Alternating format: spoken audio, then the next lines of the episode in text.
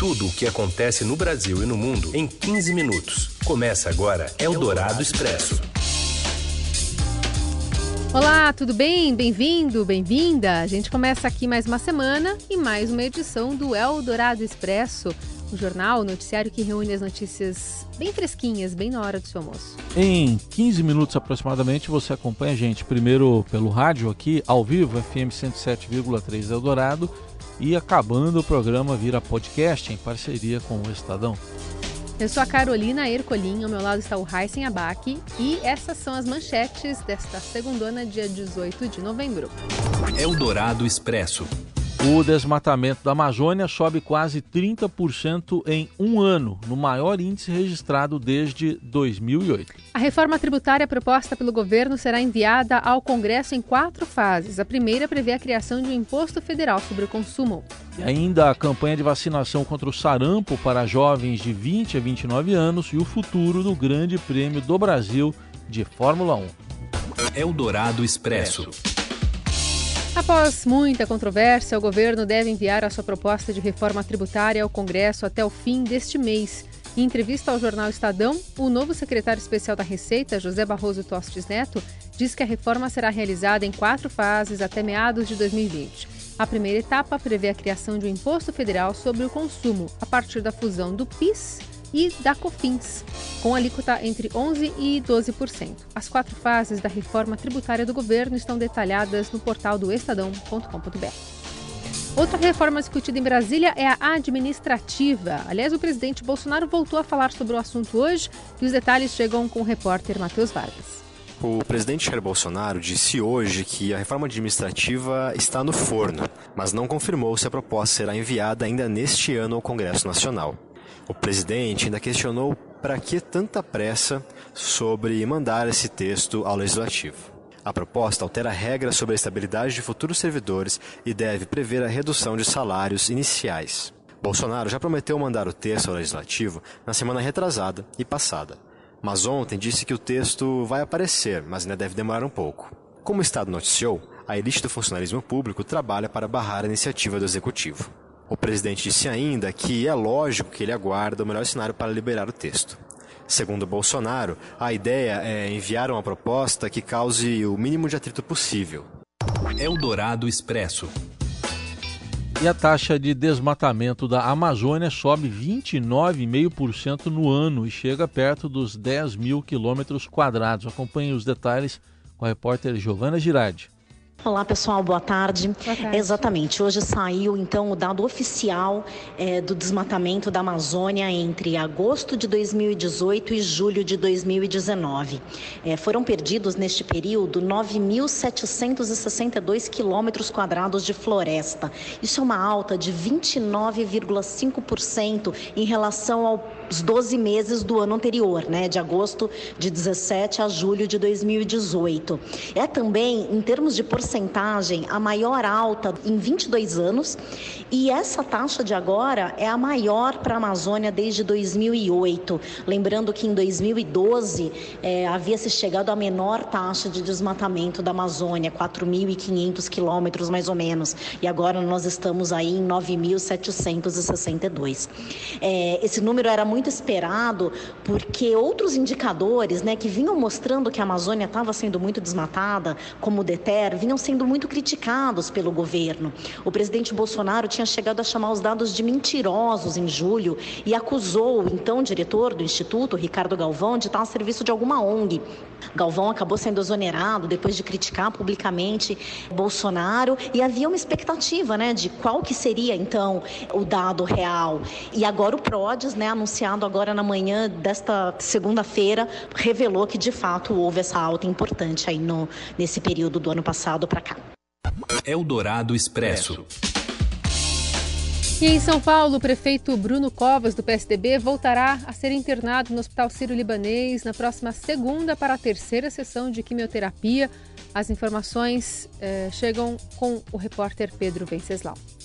Terminou agora há pouco, ao meio-dia 17, a coletiva de imprensa, a primeira entrevista coletiva de imprensa do prefeito Bruno Covas, depois de deixar o hospital sírio-libanês, onde trata de um câncer. O prefeito chegou ao lado do governador João Dória, chegou sem barba, ele diz que tirou a barba como já uma prevenção, já porque a barba deveria cair por conta é, da quimioterapia. Foi recebido por uma claque de, prefeito, de subprefeitos, vereadores e secretários que ovacionaram o prefeito na chegada.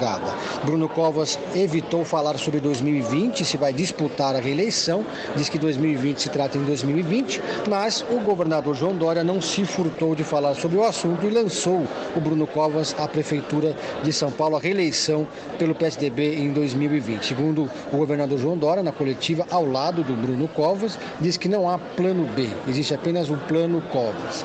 O prefeito se reúne hoje, depois dessa coletiva, com a deputada federal Joyce Hasselman, que também é pré-candidata a prefeita, mas pelo PSL. A Joyce Hasselman foi também um assunto aqui da coletiva, foi falado se ela poderia ser vice ou fazer algum tipo de composição, e o João Dória apenas fez um elogio, disse que a Joyce Hasselman é uma grande amiga, e disse conversaram e evitaram falar sobre alianças para o ano que vem. Agora, sobre a sua saúde, Bruno Covas disse que vai fazer agora, continuar fazendo a quimioterapia e que não tem como saber como vai ser a segunda etapa do tratamento, porque é, tudo depende de como ele vai reagir. Eldorado Expresso. Destaque internacional agora, não foi apenas o sentimento de dever cívico despertado por suspeitas de fraude eleitoral que fez com que a Polícia Nacional em Santa Cruz de la Sierra, na Bolívia, decidisse se amotinar contra o governo de Evo Morales, levando à queda dele, né, a renúncia. Segundo o comandante da corporação local, Coronel Miguel Mercado, o mal-estar da tropa começou com a ordem de aquartelamento que seguiu a eleição de 20 de outubro. Quem conta essa história com mais informações agora direto da Bolívia é o enviado especial do Estadão, Ricardo Galhardo. Segundo ele, a insatisfação começou quando os policiais precisaram ficar aquartelados e foram impedidos de fazer os bicos que eles fazem para completar o salário. A polícia da Bolívia tem o segundo salário mais baixo aqui da América do Sul e, eles trabalham dia sim, dia não. No dia não, eles costumam fazer bico, trabalham de taxista, ou fazem alguma outra atividade informal. E como eles ficaram aquartelados uma semana e depois mais duas semanas mobilizados para combater as manifestações, isso começou a gerar um clima de insatisfação que acabou sendo detonado pelo relatório da OEA, apontando denúncias de fraude na apuração das eleições do dia 20 de outubro. No dia 14, a presidente, a autoproclamada presidente interina, né, a Janine Agnès, tinha assinado um decreto que isenta os militares de responsabilidade penal em caso de, de confronto e autoriza o uso de, abre aspas, é, todo é, o material disponível, fecha aspas, para enfrentar, para cumprir o papel constitucional deles. É, isso gerou um clima de indignação muito grande, são nove mortos, né, muita gente, a Comissão Interamericana de Direitos Humanos fez um balanço ontem, dizendo que até agora já são 23 mortos, a maioria jovens, é, e o diálogo não, não flui. Está começando a ter uma preocupação se a, a Janine, de fato, vai fazer só um governo de transição, porque ela já está lá há uma, quase uma semana e até agora ainda não fixou uma data para a realização das novas eleições. Eldorado Expresso. Os celulares pré-pagos que não tiverem cadastro atualizado após notificação das operadoras terão as linhas bloqueadas em 17 estados a partir de hoje, desta segunda-feira. A Anatel diz ter o objetivo da medida como evitar fraudes e ampliar a segurança do consumidor. A atualização foi dividida em três fases e quem não tiver feito o cadastro ainda pode entrar em contato com a operadora. São Paulo e Rio já estão nesta etapa. A lista completa está lá no site estadão.com.br. Eldorado Expresso. E a partir de hoje tem nova fase na campanha de vacinação contra o sarampo. Né? O governo vai mirar o público jovem, de 20 a 29 anos. O Ministério da Saúde quer que essa população tome duas doses da vacina tríplice viral, que inclui cachumba, rubéola, além do sarampo, com intervalo mínimo de 30 dias. Para se imunizar, basta ir a uma das unidades básicas de saúde do município com a caderneta de vacinação. Nos últimos três meses foram contabilizados 5.660 casos da doença, com seis mortes. 90% dos casos em São Paulo e há um número significativo de casos espalhados em 18 estados. Eldorado Expresso.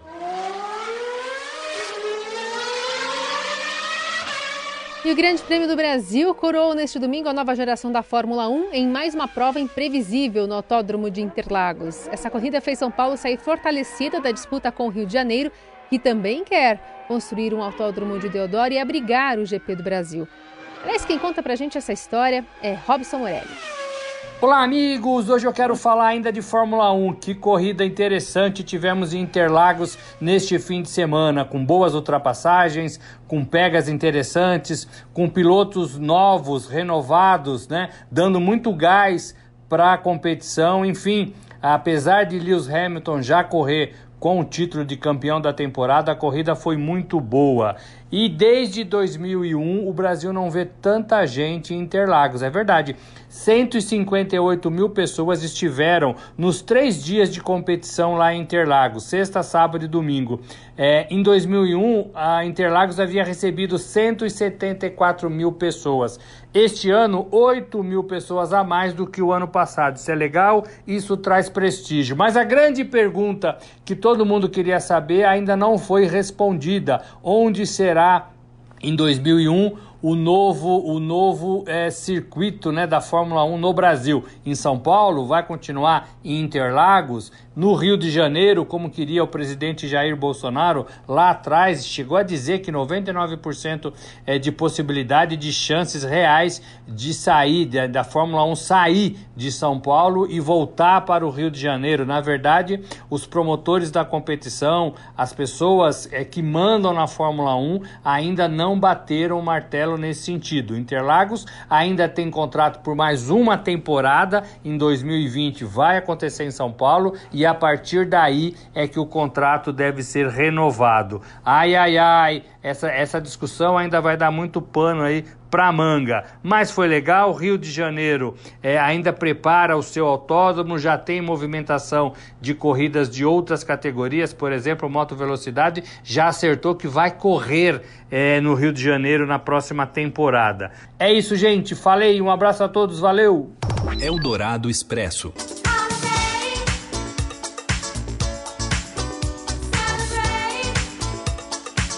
A gente já voltando em um feriado, daqui a pouco vai embarcar em outro, né? 20 de novembro é feriado também em algumas cidades brasileiras. E oportunidades para viajar no ano que vem não vão faltar, já que o brasileiro terá nove feriados nacionais emendados com o final de semana às segundas ou sextas-feiras. Nove holidays. Ou com uma ponte às terças ou às quintas-feiras.